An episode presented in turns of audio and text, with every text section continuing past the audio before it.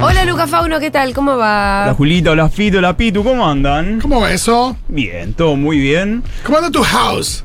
Ay, muy bien. O sea, ahí anda, mi- mi- mis TPK, mis Tropicalia, dándolo trolo. Volvió mi hermanito. No, no hay hermanos favoritos, obvio. Pero está Pero mi. ya aclaraste por por lo como abriste No, la- pero está mi Asu, bebé- volvió mi Asu bebé de vacaciones y que es como, como es mi opuesto. O sea, es la persona más feliz del mundo, brillitos, alegría. Me gusta mucho ir con él por todos lados. Vos también sos alegre, Fauno, ¿qué decís? No, no, no, pero por eso me, me- me levanta, me hace sentir como más.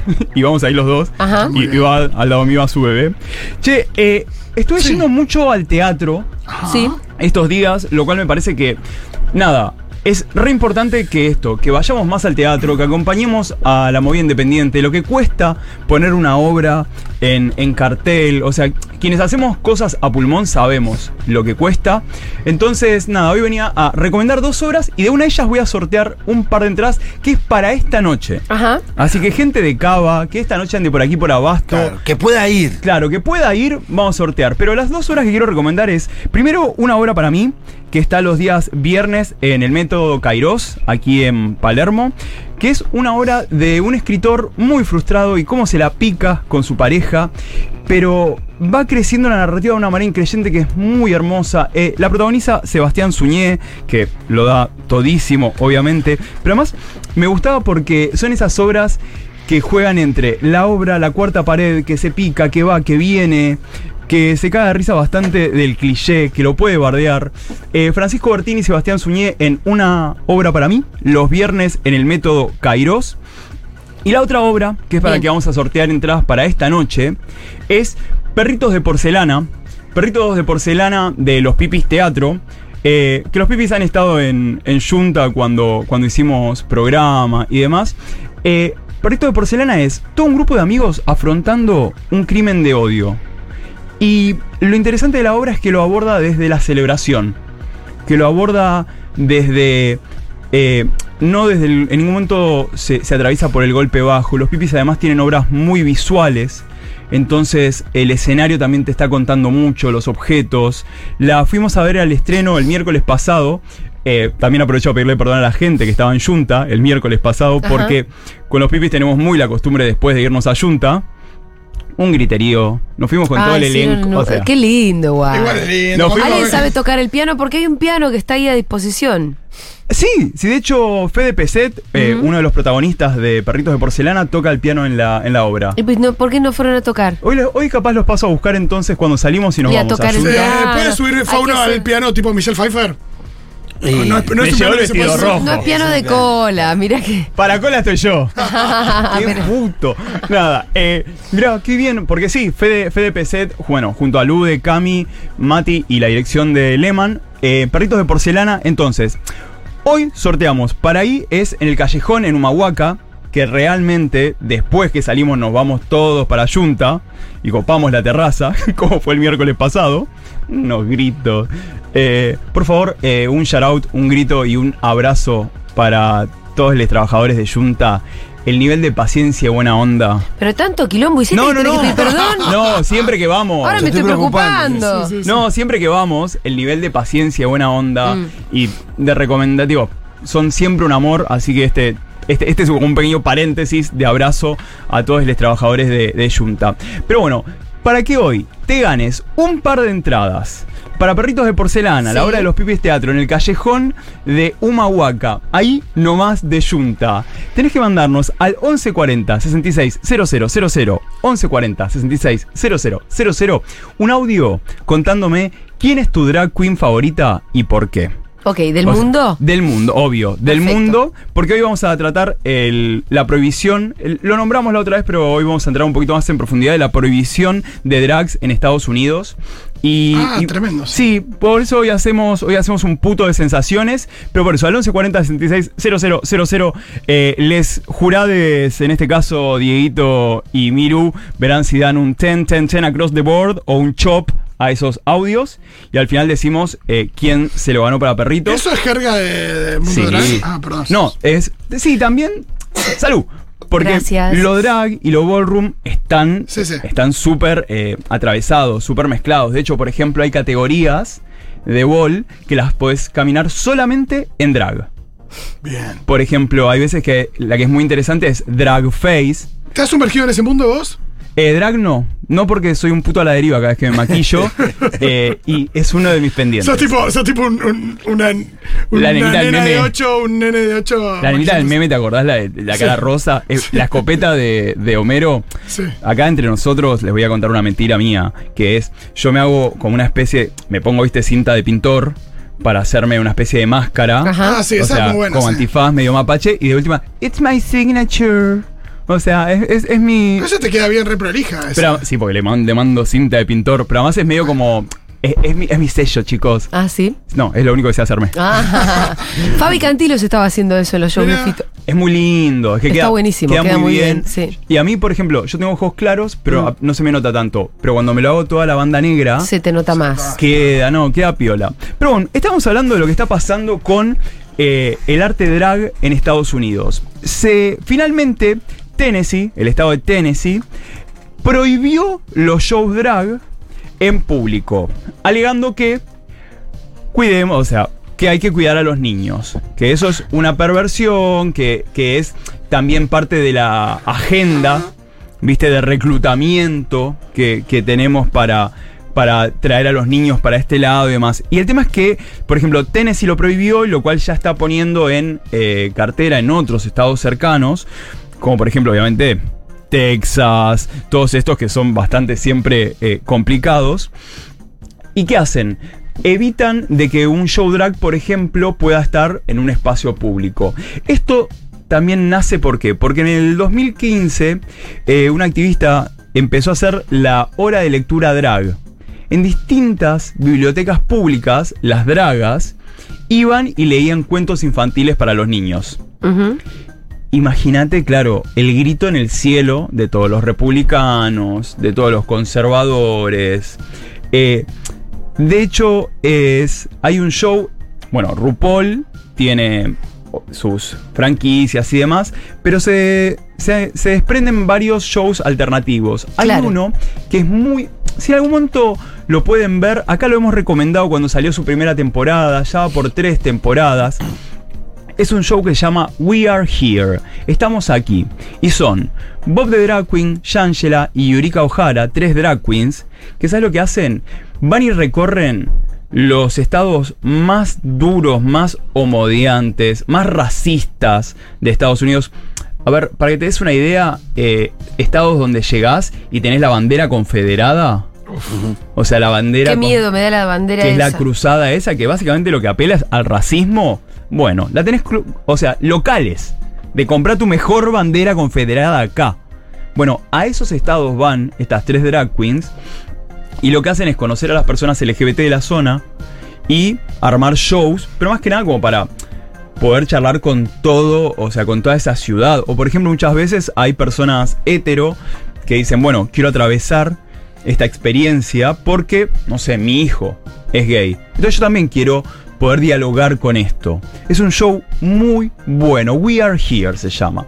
¿Y pero por qué lo traigo? Porque ser drag no es solamente me pongo una peluca, me pongo un vestido. No, es repensar los dispositivos de género. Imagínate que una infancia, una criatura que ve, pensándolo binariamente, ah, mira, ese hombre puede estar de mujer y puede venir y, y podemos compartir esto. Digo, te va formando y te va abriendo a la posibilidad de fugarte de esas imposiciones.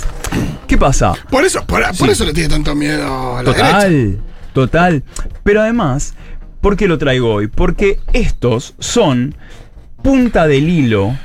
O sea, est- estas eh, leyes odiantes, estas prohibiciones, son punta del hilo para cosas mucho más severas. Por ejemplo, en, decíamos que en Tennessee se aprobó esto. Sí. Kentucky, el estado de Kentucky acaba de aprobar una de las leyes antitrans leyes antitrans más severas. O sea, son leyes que lo que prohíben es que vos puedas en el colegio eh, pedir que te llamen por tus pronombres.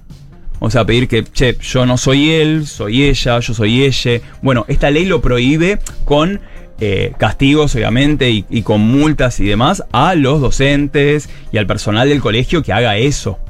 O sea, pone solamente que lo prohíbe. Es como acá pasó con el lenguaje inclusivo. Que Acuña lo que hizo fue, bueno, si un docente utiliza el lenguaje inclusivo, carpeta, o sea, se le arma, se, se penaliza al docente. Bueno, eh, en el estado de Kentucky lo que hicieron entonces es prohibir eso, prohibirlo el uso de baños, eh, en el sentido de que el baño lo tenés que usar según tu eh, género de nacimiento. Claro. Género en realidad no tu sexo. Tu sexo de nacimiento, es decir, tu, tu, tu imposición, entonces vos naciste y dijeron varón, vos Sí, vas a tener no, que no ir. sí.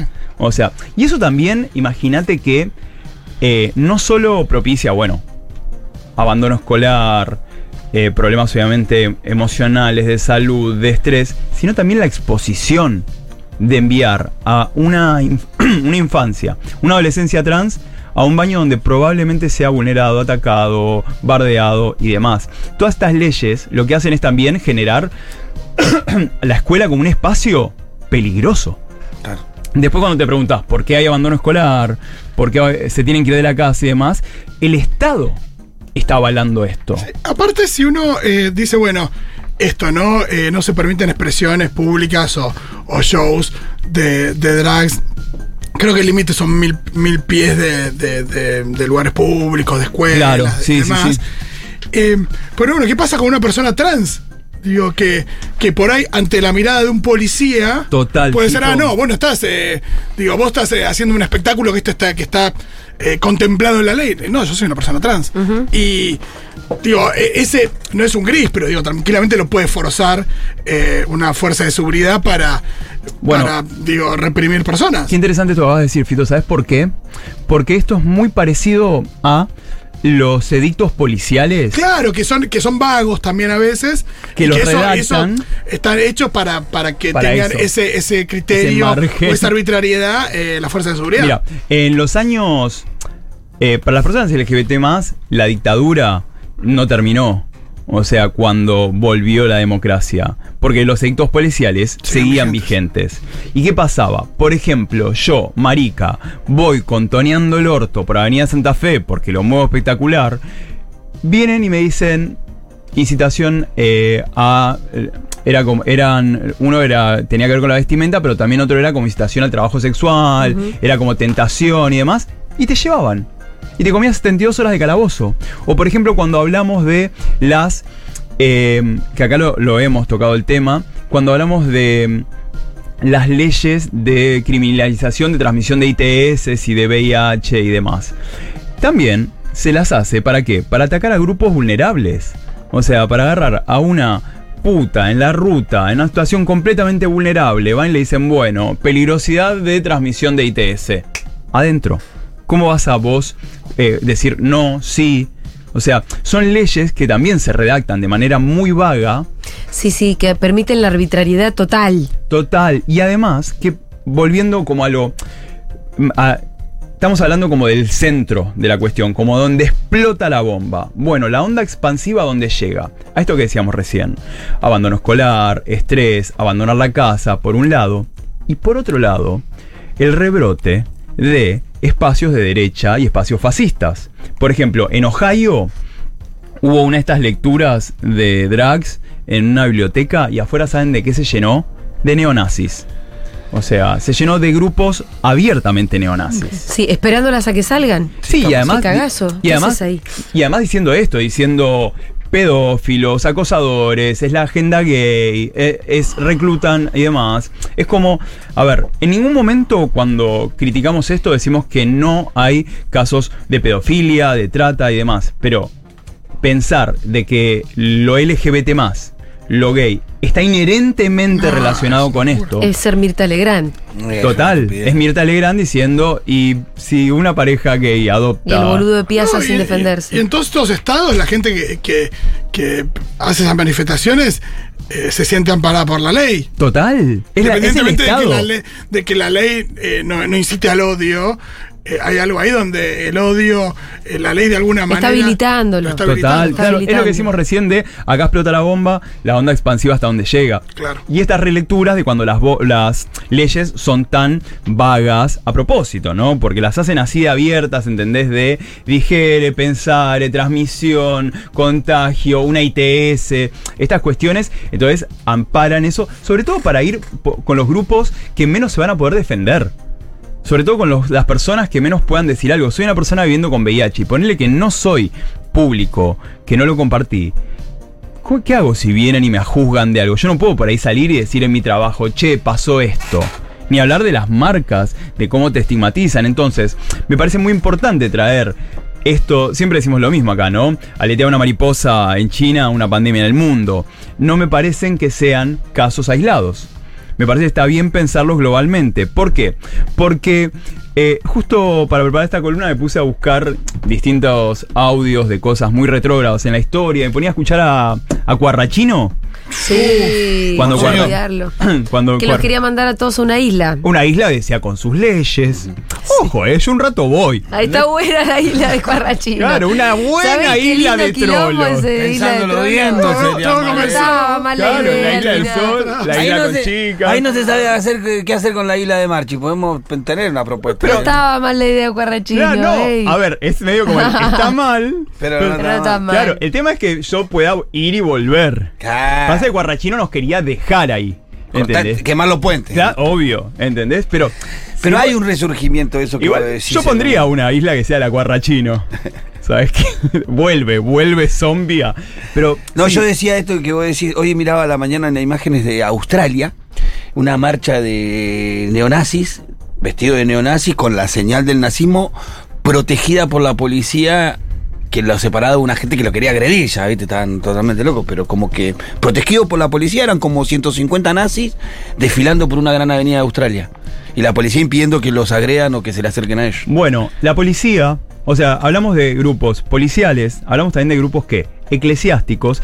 Y para cerrar, y después ahora vamos a ir a, los. Podemos quizás escuchar a algunos finalistas y acá decidir para ver quién se dan las entradas. Eh, por ejemplo, hoy, entre ayer y hoy, se supo que Uganda, en África, Uganda, aprobó una ley que vuelve directamente ilegal ser LGBT.